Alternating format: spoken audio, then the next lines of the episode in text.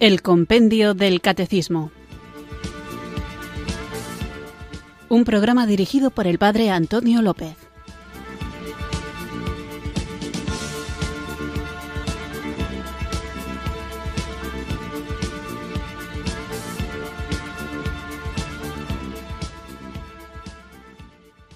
Muy buenas tardes, queridos oyentes de Radio María. Recibido un cariñoso saludo desde Irurzun, en Navarra, quienes sintonizáis una tarde más esta radio que cambia vidas, esta emisora de la Virgen, Radio María, para escuchar el programa El Compendio del Catecismo, nuestro espacio diario de formación católica, en el que, guiados por el libro del Compendio del Catecismo, tratamos de conocer la fe que queremos vivir, compartir y que queremos estar preparados también para defender. Defender la fe es algo propio de quien ama el contenido de la fe. Defendemos aquello que amamos y por eso es importante que sepamos dar razón de nuestra esperanza a todo aquel que nos la pida y también que sepamos defendernos a nosotros mismos cuando nuestra propia mala formación nos puede llevar a tener conceptos equivocados a propósito de las verdades que la Iglesia enseña, porque lo queramos o no, vivimos en medio de un mundo que nos bombardea constantemente con ideas que muchas veces contradicen lo que nos ha sido revelado tanto en la Sagrada Escritura como en la tradición de la Iglesia y que llega hasta nosotros por la tarea indispensable y que deberíamos agradecer del magisterio. La Iglesia no es arbitraria o caprichosa a la hora de decir qué es lo que debemos hacer, qué es lo que debemos creer, sino que lo hace en fidelidad al Espíritu Santo que el mismo Dios ha dejado en la Iglesia para que éste nos guíe a la verdad plena. Y por eso, cuando hablo de defender, no únicamente tenemos que entender que me refiero al diálogo con otras personas, que por supuesto que también entra dentro de esta tarea de protección, de defensa de la fe, sino también defendernos de ideas que a nosotros mismos a veces nos surgen y es bueno que aprendamos a tener una postura crítica con nuestro propio pensamiento, porque existe esa tendencia tan peligrosa de pensar que es verdad solamente aquello que coincide con mi modo de pensar y que todo lo que no encaja con mis propios criterios probablemente esté equivocado. No se trata, como a veces se dice, de que la Iglesia se adapte al pensamiento actual del mundo, sino más bien que nosotros en fidelidad al mandato de Jesús, adaptemos al mundo al pensamiento de Dios, porque este es el único que puede dar plenitud a la existencia humana. El Señor nos ha creado de una manera determinada y tiene un plan concreto para cada uno de nosotros que de manera amplia, de manera general, podemos descubrir en las enseñanzas morales, doctrinales, vivenciales de la Iglesia. Por eso, para que sepamos vivir en plenitud según el plan de Dios y no como es tan corriente caer en la tentación de adaptar el plan de Dios a nuestros propios criterios, es necesario que tengamos una idea clara, una formación buena a propósito de lo que nos ha sido revelado. Y para que podamos comprenderlo y hacerlo vida, vamos a invocar al Espíritu Santo que nos ilumine interiormente y nos haga comprender el inmenso, el abismal, abismal, hondo, incalculable, inconmensurable amor de Dios que cuando uno lo descubre realmente eso transforma la propia vida. Vamos pues a invocar juntos antes de comenzar el programa porque lo necesitamos el don del Espíritu Santo.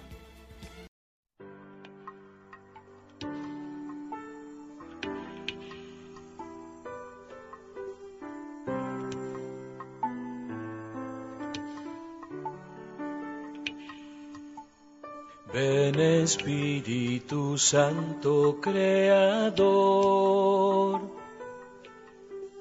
a visitar nuestro corazón,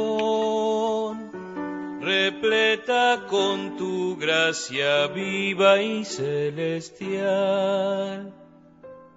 Nuestras almas que tú creaste por amor que eres llamado consolador, donde el Dios altísimo y Señor, vertiente viva fuego que es la caridad y también espiritual y divina unción. En sacramento te nos das dedo de la diestra paternal. Eres tú la promesa que el Padre nos dio. Con tu palabra enriquece nuestro cantar. Nuestros sentidos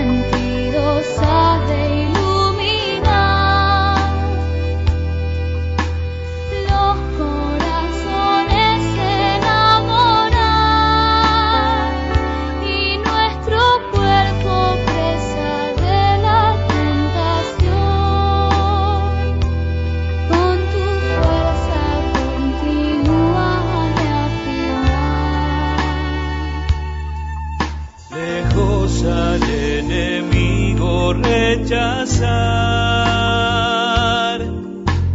Tu paz danos pronto sin tardar, y siendo tú nuestro buen guía y conductor,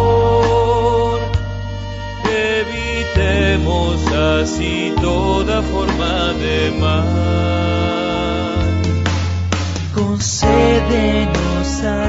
Al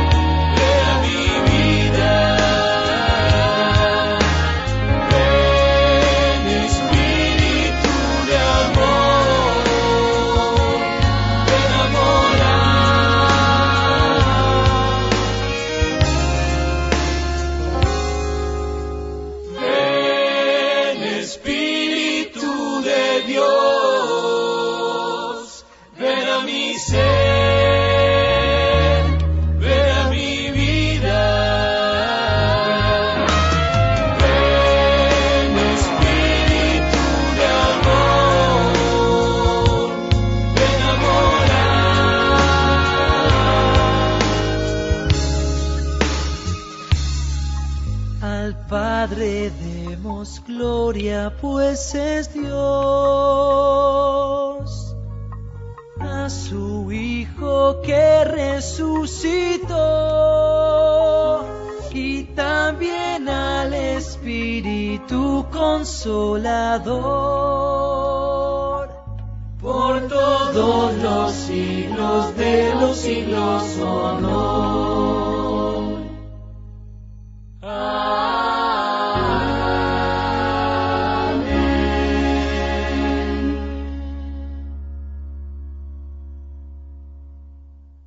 Hemos invocado al Espíritu Santo con esta versión en castellano, en español, del Beni Creator, que además os digo que la ha enviado un oyente al correo electrónico compendio arroba radiomaria.es, así que le agradezco la sugerencia musical.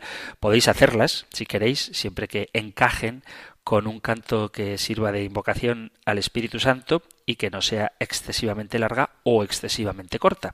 Así que agradezco al oyente esta sugerencia musical con la que hemos invocado al Espíritu Santo para que nos ayude a comprender la importancia del sacramento de la penitencia, que es a lo que estamos dedicando estos últimos programas. Veíamos la penitencia no solo como sacramento, el sacramento de la penitencia, sino también como una virtud. Y hablábamos de la variedad de expresiones que hay de esta penitencia, especialmente el ayuno, la oración y la limosna, además de otras prácticas religiosas que nos deben ayudar a morir a nosotros mismos y hay que insistir en esto teniendo como perspectiva siempre la Pascua, la pasión, muerte y resurrección del Señor. De tal manera que cuando nosotros hablamos de morir a nosotros mismos, no lo hacemos desde una perspectiva pesimista de lo que es el hombre o porque seamos masoquistas que nos guste sufrir, sino porque queremos identificarnos con Cristo hasta tal punto de que sea Él quien viva en nosotros. Y para dejar que Cristo viva en nosotros, para que otro el Señor viva en nosotros, debemos morir a nosotros mismos y de ahí la conveniencia de negarnos en mortificaciones, austeridades que modifiquen nuestra forma de entender la vida para que volquemos todo nuestro ser al plan de Dios. Y eso supone negarnos a nosotros mismos. Las mortificaciones pueden ser físicas, que ayudan, pero sobre todo, incluso aunque sean físicas, deben de ir acompañadas por una contrición de corazón, por la humildad, por el deseo de servir, en definitiva, por el deseo de expresar el amor que nosotros recibimos de Dios dándolo a nuestro prójimo. De eso es de lo que hablábamos el programa anterior y hoy continuamos con el sacramento de la penitencia en los puntos que encontráis en el Catecismo Mayor 1440 al 1449. Nosotros escuchamos la pregunta 302 del compendio del Catecismo. Número 302. ¿Cuáles son los elementos esenciales del sacramento de la reconciliación? Los elementos esenciales del sacramento de la reconciliación son dos. Los actos que lleva a cabo el hombre, que se convierte bajo la acción del Espíritu Santo y la absolución del sacerdote, que concede el perdón en nombre de Cristo y establece el modo de la satisfacción. Uno de los elementos esenciales del sacramento de la reconciliación, aunque pueda parecer una obviedad, es que el penitente, el cristiano, reconozca su pecado. Hoy por hoy resulta difícil reconocerlo porque pareciera que el pecado no tiene consecuencias. Sin embargo, las tiene y muy graves. El pecado se entiende como la desobediencia a un mandato divino. Y en el trasfondo de esta desobediencia está la desconfianza en Dios como si el Señor fuera alguien arbitrario o caprichoso a la hora de prohibir tal o cual cosa. Detrás de esta sospecha está la idea de que Dios tiene otras intenciones distintas de la de buscar lo mejor para nosotros. Esta sospecha sobre las intenciones de Dios es siempre muy actual, ha recorrido la historia de la humanidad. También en el trasfondo de este pecado está el deseo de ser como Dios sin Dios y no según Dios. Un deseo, en cierto modo, legítimo, el de querer ser como Dios, porque Él nos ha creado a su imagen y semejanza y quiere que compartamos con Él su alegría y su felicidad. Pero Adán y Eva quisieron alcanzar esa felicidad por sus propios medios y no esperaron a que Dios se la concediera como un regalo. Por lo que se refiere a las consecuencias del pecado, la primera y la más dura es que hace insoportable la presencia y la mirada de Dios, de tener a Dios como un amigo y como un padre con quien se puede pasear y conversar con confianza, Adán y Eva pasaron después del pecado a intentar en vano huir de su mirada ocultándose detrás de un arbusto. Otra consecuencia del pecado, según el relato del capítulo 3 del Génesis, es la de experimentar la propia desnudez, tanto física como espiritual. Adán y Eva, desde el principio, ya estaban desnudos, pero tras la caída sintieron vergüenza por ello. El pecado trastornó su mirada y trastornó el modo de sentirse mirados. El pecado no tolera la mirada ajena hacia el interior de nuestro corazón. Construye un mundo carente de belleza que instintivamente se quiere ocultar a la mirada de Dios y a la mirada de los hombres. Pero no solo daña la relación con Dios, sino que daña igualmente la relación con las otras personas que están a nuestro lado y hace que uno no tenga la valentía de asumir sus propias responsabilidades. Cuando Dios le pregunta a Adán, ¿es que has comido del árbol del que te prohibí comer? Adán lo que hace es acusar a Dios indirectamente por haberle dado a Eva por compañera. La mujer que me diste como compañera me ofreció de comer. Hace a Dios responsable de su propia decisión. Esto ocurre tanto cuando la gente dice, si Dios existe, ¿por qué hay hambre en el mundo? ¿Por qué hay injusticias? ¿Por qué hay guerras? Pues no responsabilices a Dios de lo que es culpa del hombre. Pero también Eva, aquella a quien desde el mismo día que la vio Adán la reconoció con alegría como hueso de mis huesos y carne de mi carne, es acusada por el propio Adán. Adán no asume su responsabilidad, sino que proyecta sobre Dios y sobre Eva la culpa de su fracaso. Eva, por su parte, cuando Dios le pregunta ¿qué es lo que has hecho? también se excusa tratando de eludir su propia responsabilidad, descargándola sobre la serpiente, que ciertamente tuvo su responsabilidad en todo este drama, pero la presencia del demonio, la presencia de la serpiente, no anula la libertad humana. Eva le responde a Dios diciendo, la serpiente me engañó y comí. En esta respuesta de Eva descubrimos otra definición de pecado. En este caso se presenta como un engaño. Con frecuencia se va al pecado partiendo de un engaño, como si uno tuviera un espejismo delante. Cuando alguien toma conciencia de que las consecuencias que tiene recaen sobre él, entonces se da cuenta de que estaba engañado. Creía que iba a alcanzar la felicidad y la alegría, pero se encuentra con una alegría pasajera y con una amargura que perdura para siempre. María, nuestra Madre, la Virgen, aparece presentada en el Evangelio con una actitud contraria a la de Adán y Eva en el paraíso. Ella se muestra obediente y totalmente disponible a los proyectos de Dios. No se oculta de Dios, porque toda ella irradia la belleza divina. Ella no tiene nada que ocultar. Su espíritu, carente de pecado, es totalmente transparente. No hay en ella ni sombra ni oscuridad. Es un caso único y excepcional en la historia de la humanidad. Con ella, con la Virgen, descubrimos la importancia de acoger y engendrar a Jesús en nuestros corazones. Con ella somos llamados a colaborar en la renovación y la misión salvífica de Dios. Así se revela para la humanidad entera en la toda hermosa la meta a la que todos estamos llamados a alcanzar. Entonces, confiemos en Dios, porque para Él no hay nada imposible, pero confiar en Dios significa reconocer el pecado, porque, vuelvo a insistir, el pecado tiene consecuencias. Si tuviéramos conciencia de esto, no dudaríamos en reconocer el pecado y recurrir raudos, veloces y sin pérdidas de tiempo a la medicina que nos libra del pecado y por tanto de sus consecuencias. ¿Cuáles son las consecuencias del pecado de las que nos libra el sacramento de la penitencia? El pecado nos roba el gozo, el pecado quita la alegría, te vende algo, te ofrece algo que luego no te da. El gozo, la alegría cristiana, es un estado de felicidad resultado de conocer y servir a Dios fruto de una correcta relación con Él. Y el gozo se refleja desde dentro hacia afuera, dice el Evangelio de Lucas en el capítulo 6, versículo 45, el hombre bueno del buen tesoro de su corazón saca lo bueno, y el hombre malo del mal tesoro de su corazón saca lo malo, porque de la abundancia del corazón habla la boca.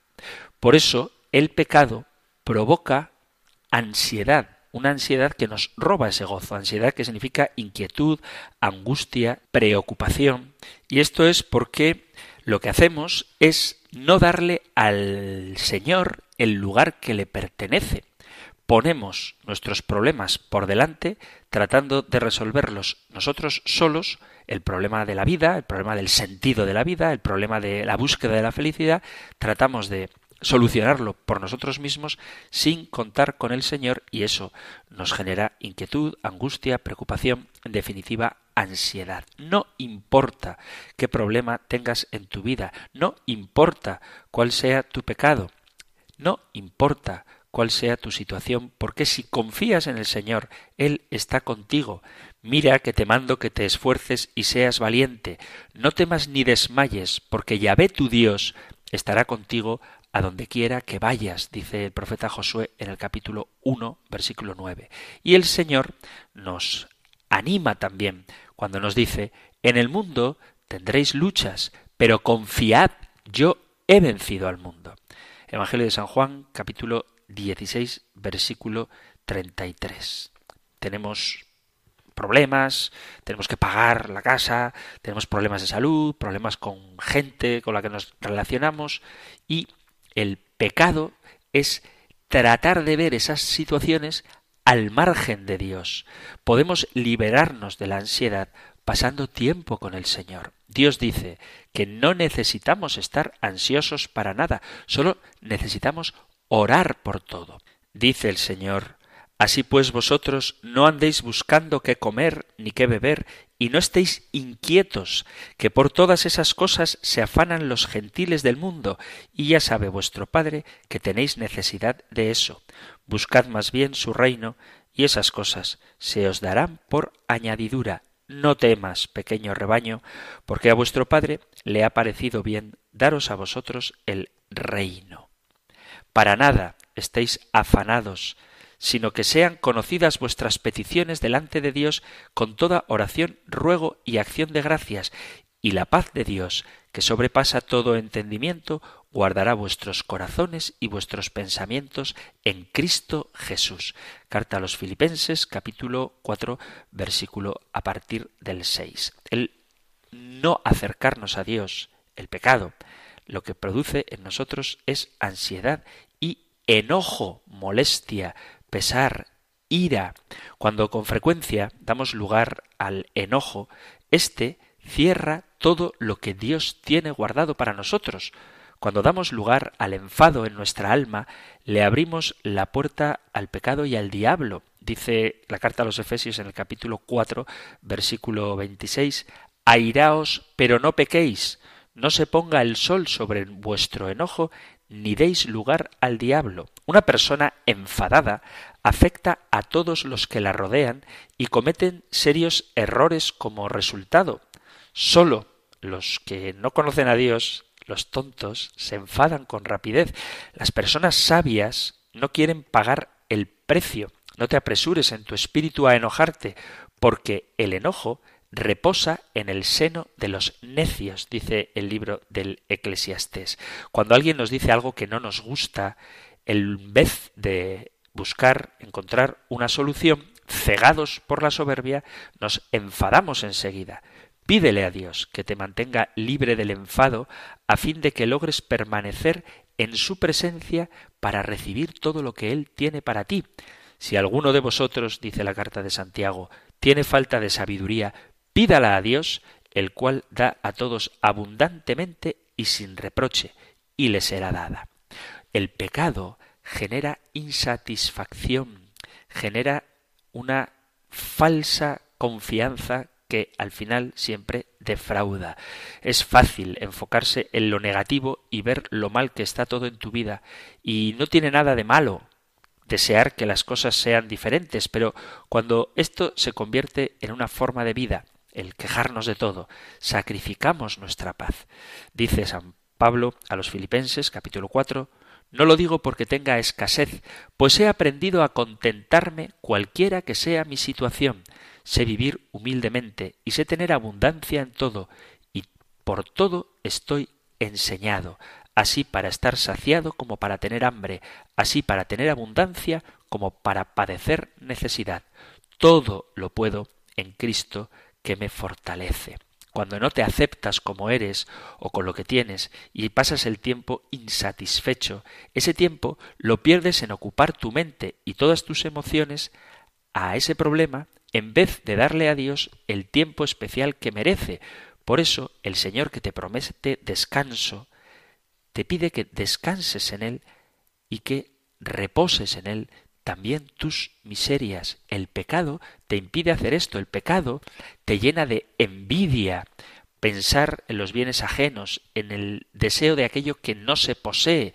Cuando pones tus ojos en algo más o en alguien más que tiene lo que según tú no merece, en vez de poner tus ojos en el Señor y en lo que Él ha preparado para ti, tu vida codiciosa se convierte en miserable, porque dice Santiago capítulo 3, donde hay celos y contenciones, ahí hay perturbación y toda obra perversa, pero la sabiduría que es de lo alto es primeramente pura, pacífica, amable, benigna, llena de misericordia y de buenos frutos, sin incertidumbre ni hipocresía. No tengas ese tipo de pensamientos. Si solo tuvieras un pelo en tu cabeza, tu rostro, tu cuerpo, tu ropa, tus talentos, tus dones, tu esposo, tus hijos, tu riqueza, tu suerte, tus bendiciones, lo que sea, dirige el pensamiento al Señor, piensa en su belleza, en su riqueza, en su naturaleza, en su providencia, en su ayuda, en su poder. La codicia, la envidia, empezó cuando Caín quiso lo que Abel tenía y por eso lo mató. El resultado fue que sufrió el resto de su vida. Y no queremos sufrir por eso. De ahí que el sacramento de la penitencia nos ayuda a agradecer por lo que de Dios recibimos y la petición más importante que podemos hacerle es que su amor se manifieste en nosotros, a través de nosotros, en todo momento. Existen personas que necesitan ayuda médica, psicológica o psiquiátrica para tratar cuadros de depresión, sin duda. Pero también existe una depresión que es fruto del pecado. Muchos de nosotros vivimos no con una depresión clínica, pero sí con una desgana de vivir que a veces la creemos natural, nos parece normal el estar mal. Sin embargo, Dios no quiere que vayamos tirando Dios quiere que estemos bien, que seamos felices, que no nos dejemos arrastrar por la tristeza. ¿Y qué nos quita la tristeza? El sabernos amados incondicionalmente. Y sabemos que somos amados incondicionalmente cuando recibimos de forma gratuita el perdón. Pero para recibir el perdón es preciso reconocer el pecado. El pecado tiene como consecuencia de esa pérdida del gozo la amargura, el disgusto, una sensación que quema el cuerpo y el alma como el ácido corroe la piel.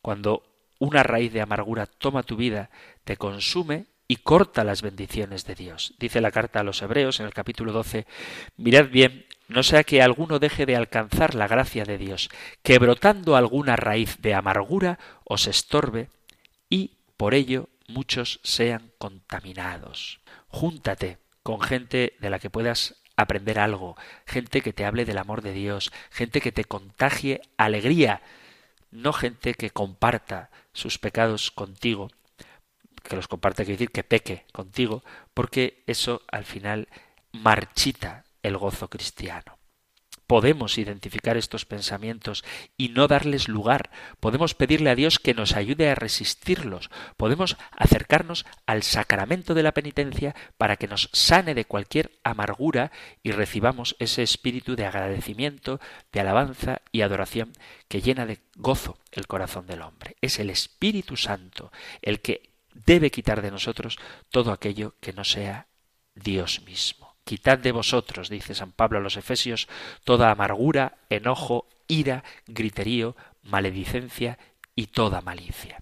El pecado, cuando cargamos con él, nos produce desánimo, falta de valor, de esfuerzo, de energías, desaliento. Cuando vemos nuestro pasado con sus errores que no hemos sabido sanar y pensamos en el futuro, nos desanimamos y desistimos de querer crecer en la vida espiritual, porque la decepción por los errores cometidos se convierte en desánimo para los proyectos futuros. El gozo y la felicidad no provienen de las cosas que están a nuestro alrededor, ni siquiera de lo que hemos hecho ni de nuestros proyectos, vienen de dentro de nosotros, de la fuerza del Espíritu Santo.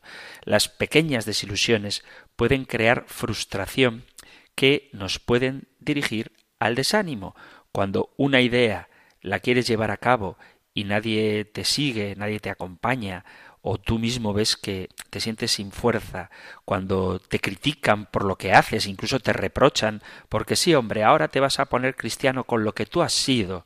Júntate con gente positiva, busca una comunidad que ore contigo, que te estimule, que te anima, busca el consejo del confesor que con la gracia de Dios y con el sacramento de la penitencia te dé fuerzas para afrontar ese desafío que, sostenido por el Señor, puedes llevar a cabo con éxito. En vez de concentrarte en tus problemas, en vez de desanimarte, enfoca tu mirada en Dios, medita en su presencia sobre sus promesas, confía en su palabra, entrégale tu situación, porque no hay nada en lo que Él no pueda ayudarte, no hay nada que no pueda resolver.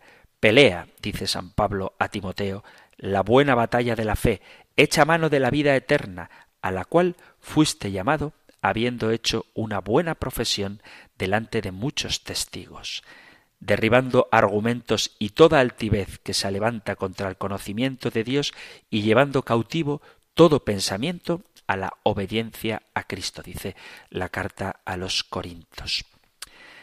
La segunda carta a los Corintios, en el capítulo 10.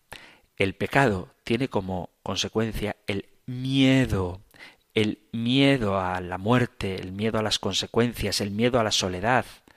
Y el Señor, como dice San Pablo a Timoteo, no nos ha dado un espíritu de cobardía, sino de poder, de amor y de dominio propio. Primera Timoteo, capítulo 1, versículo 7. Y esta frase de Isaías tan consoladora, no temas porque yo estoy contigo, no tengas miedo porque yo soy tu Dios, te fortaleceré y te ayudaré, te sustentaré con la diestra de mi justicia. Isaías 41, versículo 10. Hay que saber que realmente estamos en Cristo, que somos hijos de Dios, que somos sus herederos, que Él nos da su espíritu. Por eso ese temor se va cuando recibimos el sacramento de la penitencia. Ese miedo fruto del pecado desaparece cuando nos sabemos perdonados por Dios y sabemos que somos renovados en la mente para cambiar nuestro modo de pensar. Dios puede hacer milagros y los hace. Milagros de sanación física y milagros de sanación interior, de sanación espiritual. Por eso, el primer paso para sanarnos de las consecuencias del pecado es reconocer el pecado, renovar nuestra mente con pensamientos según Dios en la penitencia, sin olvidarnos de hacer el bien y compartir lo que tenemos, porque estos sacrificios agradan a Dios, como dice San Pablo a la comunidad hebrea, en la carta a los hebreos, en el capítulo 13 versículo 16. Por eso, porque el pecado tiene consecuencias, debemos tomárnoslo en serio. Nos roba el gozo, nos trae la culpa, apaga en nosotros el espíritu, le dice San Pablo a los tesalonicenses, no apaguéis el espíritu. El pecado causa dolor en el alma, dice el Salmo 32, mientras callé mi pecado, mi cuerpo se consumió con mi gemir durante todo el día, porque día y noche tu mano pesaba sobre mí. Mi vida se desvanecía, te manifesté mi pecado y no te encubrí mi iniquidad. El pecado rompe el corazón de Dios. Vuelvo a citar carta a los Efesios capítulo 4, versículo 30. No entristezcáis al Espíritu Santo de Dios, con el cual fuisteis sellados para el día de la redención. El pecado rompe la comunión con Dios, produce, como decía, temor. El pecado desea controlar tu vida.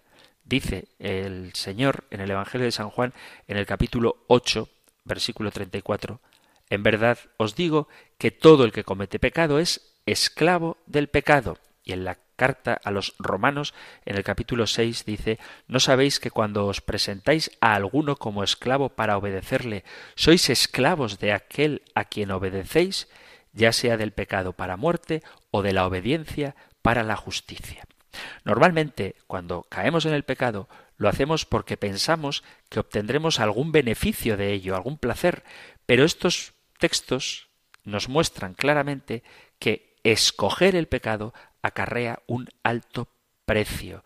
Hay muchas consecuencias del pecado, simplemente he nombrado algunas así por encima, y todos podemos afirmar tener experiencia de ello, como el pecado debilita nuestra voluntad, oscurece nuestro entendimiento y cada vez nos hace hundirnos más en un fango lodoso del que sin la ayuda de Dios es imposible salir. Por eso, porque el pecado tiene consecuencias, una de las cosas fundamentales para salir de él es reconocerlo. Vamos a hacer una pequeña pausa musical y continuamos con nuestro programa de El Compendio del Catecismo.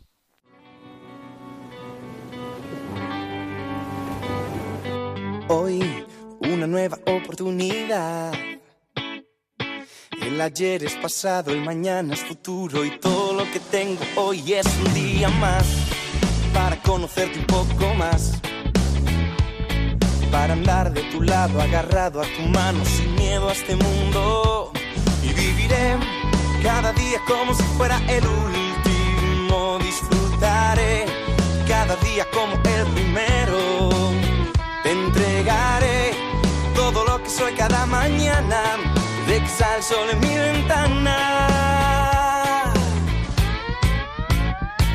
Voy a buscarte, encontrarte, en tu recostarme, mirarte, abrazarte, mi vida regalarte y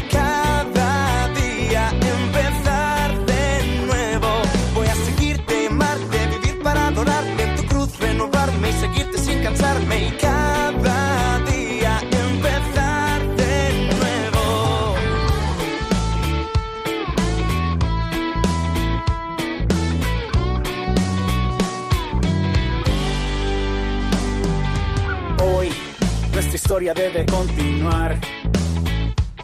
Pues aunque pasan los años, tu amor está intacto y todo lo que quiero yo es contigo estar. Me haces falta para respirar. Porque es por tu sangre que puedo levantarme y darte las gracias. Y viviré cada día como si fuera el último. Disfrutaré cada día como el primero te entregaré todo lo que soy cada mañana cuando salga el sol en mi ventana.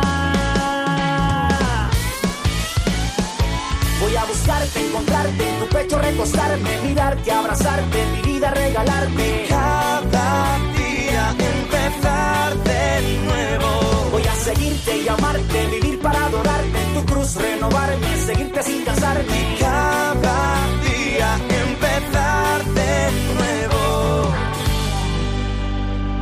Apreté el botón y su reset a mi vida. Me paré otra vez en la línea de salida. Que esta vez correré con firmes y con cuidado para no tropezarme como hice en el pasado. Voy seguro con una nueva esperanza. Contigo al lado camino con confianza.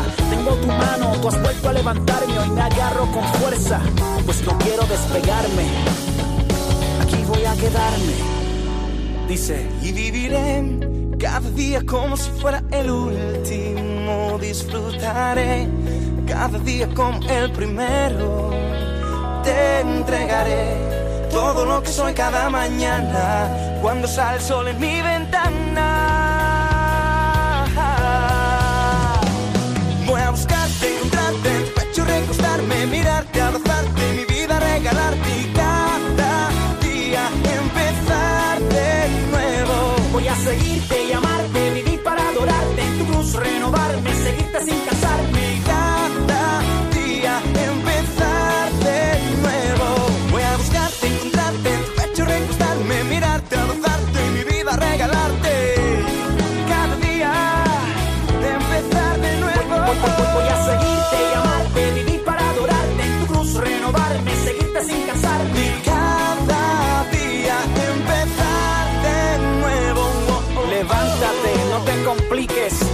No dejes que el pasado te descalifique, permite que su sangre te justifique. Como díselo, Quique. Así es, Funky. Cada día es un regalo que Dios nos da. Y cada uno de ellos hay que mirar al cielo y empezar de nuevo.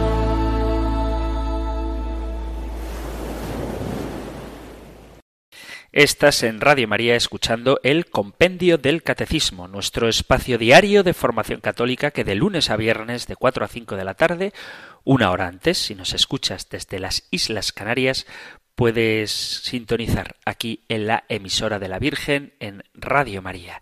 Hoy estamos tratando la pregunta 302. ¿Cuáles son los elementos esenciales del sacramento de la reconciliación?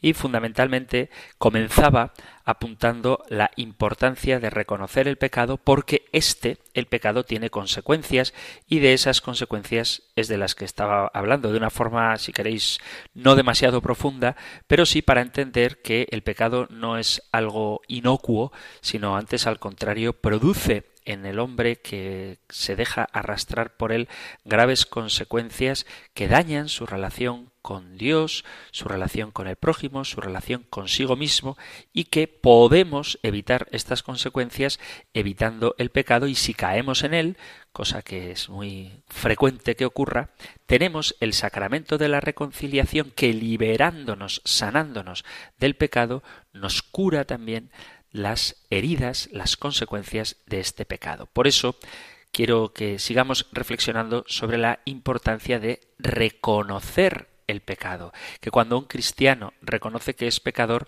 lo hace no porque se autodesprecie, sino porque reconociendo la gloria de Dios y sabiendo cuál es la vocación a la que está llamado, es decir, no porque se autodesprecia, sino porque se ama y sabe a lo que puede aspirar, reconoce su debilidad y pide el auxilio divino para poder lograr la plenitud de lo que es el ser humano, que es reproducir en sí mismo la vida de Jesucristo.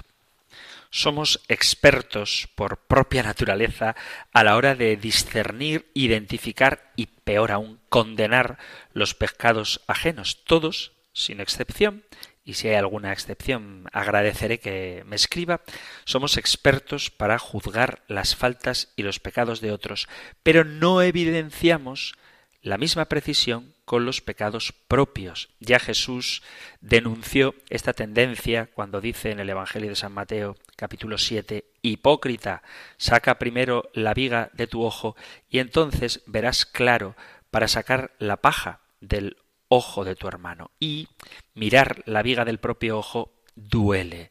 Reconocer, condenar y resistir nuestros pecados es parte de crecer en Cristo.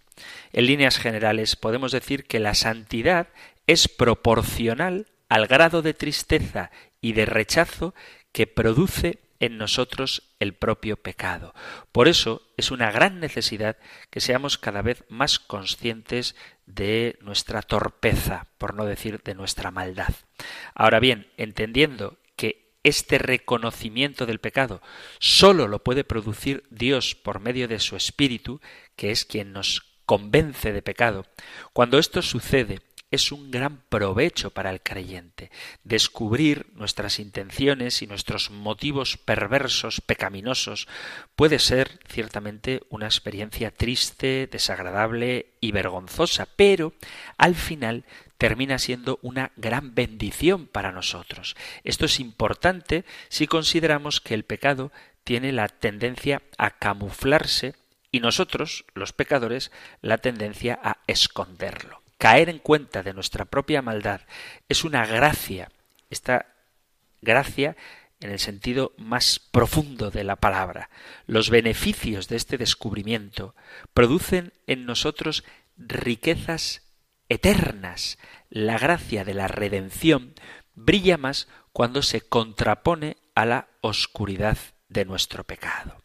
Por eso, si reconocemos el pecado, si confesamos nuestro pecado, obtendremos muchos beneficios asociados al sacramento y a la absolución. Entre otros, que reconocer el pecado nos libra de la jactancia.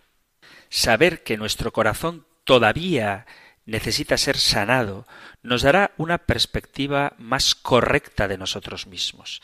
Dice San Pablo a los romanos digo a cada uno de vosotros que no piense más alto de sí de lo que debe pensar, sino que piense con buen juicio. Carta a los Romanos capítulo 12. estar consciente de la propia pecaminosidad nos guardará de presumir de nuestra bondad y justicia. Debemos tener siempre presentes esta paradójica realidad de nuestra vida. Somos nuevas criaturas, pero el pecado todavía mora en nosotros. Dice San Pablo, de modo que si alguno está en Cristo es nueva criatura. Las cosas viejas pasaron, ahora han sido hechas nuevas. Segunda carta a los Corintios, capítulo 5, versículo 17. Pero el mismo San Pablo, en la carta a los Romanos, dice, así que no soy yo el que lo hace, sino el pecado que habita en mí. Por eso esta conciencia del propio pecado nos puede servir, o nos sirve de hecho, para que no incurramos en la soberbia de creer que ya hemos llegado a la meta, porque si creemos que hemos llegado a la meta, dejaremos de correr y no obtendremos el premio merecido. Además, el pecado, el reconocimiento del pecado, el saber que somos pecadores, el confesar nuestro pecado, nos hace más dependientes de Dios. Cuando vamos reconociendo nuestra maldad, nos hacemos más dependientes de la gracia de Dios. Jesús comienza las bienaventuranzas diciendo Bienaventurados los pobres en el espíritu, porque de ellos es el reino de los cielos. Solo aquel que reconoce su bancarrota espiritual puede acudir al Señor por su misericordia. Todos necesitamos de Dios, pero no todos somos conscientes de ello. Al menos da la sensación de que no todos tenemos el mismo grado de conciencia de esta seria y profunda necesidad.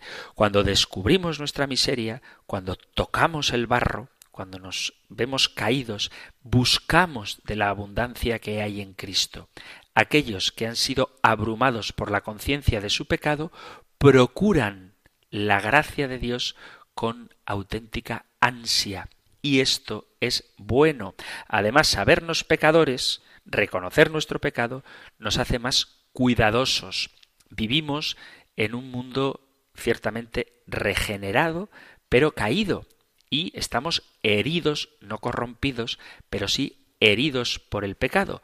Por eso el apóstol Pablo advierte a los corintios cuando les dice el que cree que está firme, tenga cuidado, no sea que caiga. Primera carta a los Corintios, capítulo 10, versículo 12. Una conciencia de nuestro pecado nos hace estar más alerta y ser más cautelosos. Saber que conservamos una inclinación hacia la maldad nos ayudará a cuidarnos de los lugares, las prácticas, los espectáculos, las lecturas, las compañías, las personas que puedan exponernos a ciertos pecados, porque hay gente que cae por creerse impecable, gente que cree que las tentaciones no le afectan y eso es porque no se sienten pecadores. Cuando tú sabes que eres pecador, cuando sabes que eres una cabra y eres consciente de que la cabra tira al monte, procuras evitar la ocasión de hacerlo. Sin embargo, si tú crees que eres impecable, caerás en los pecados precisamente porque te pondrás en peligro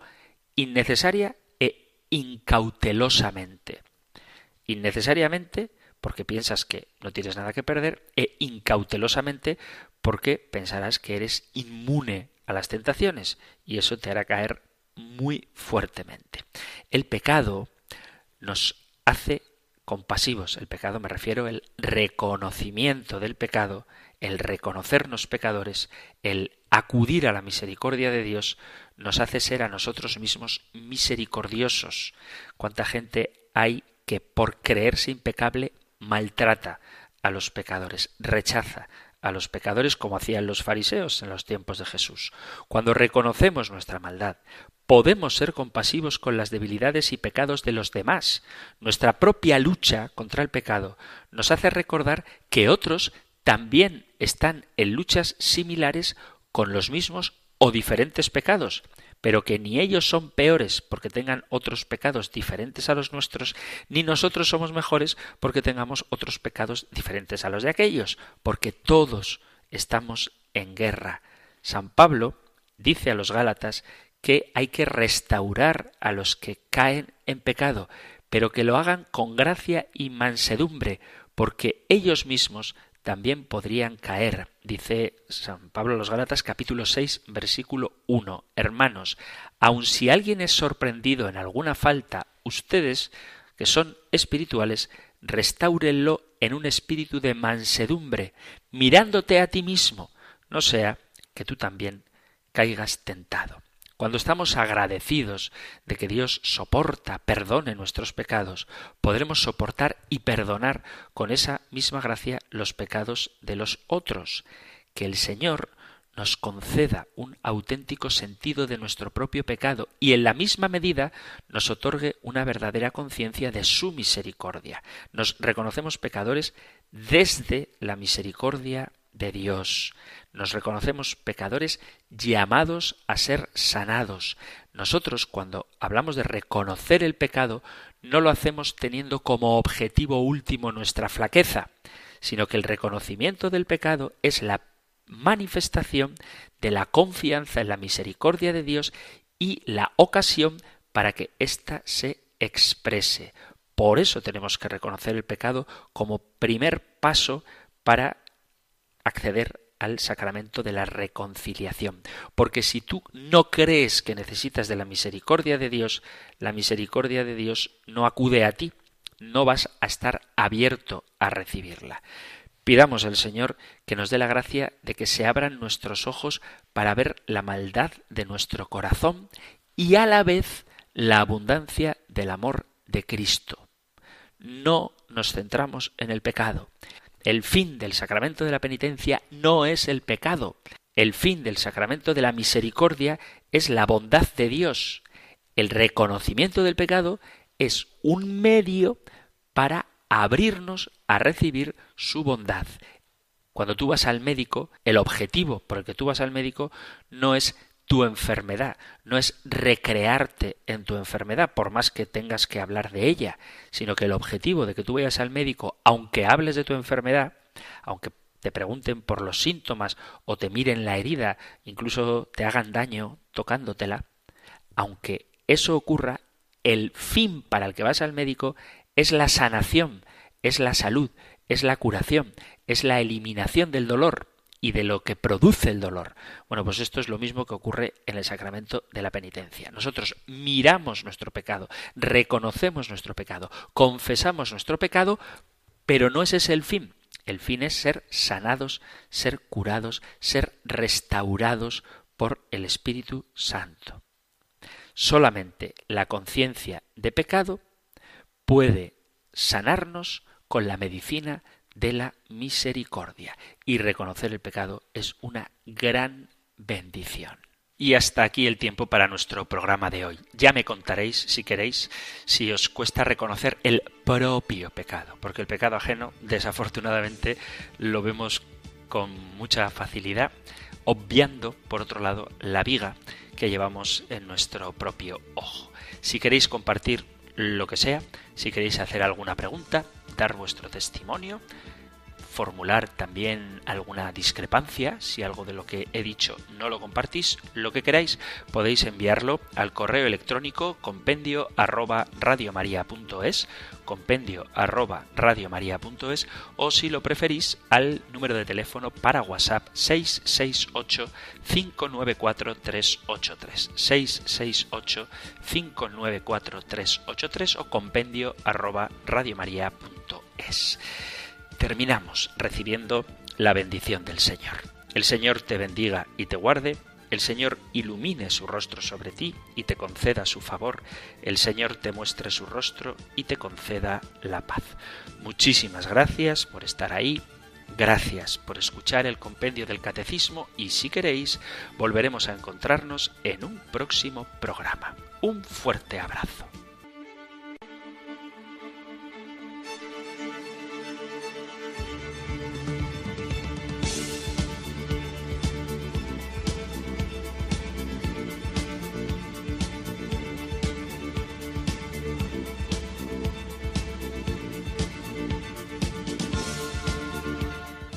El Compendio del Catecismo.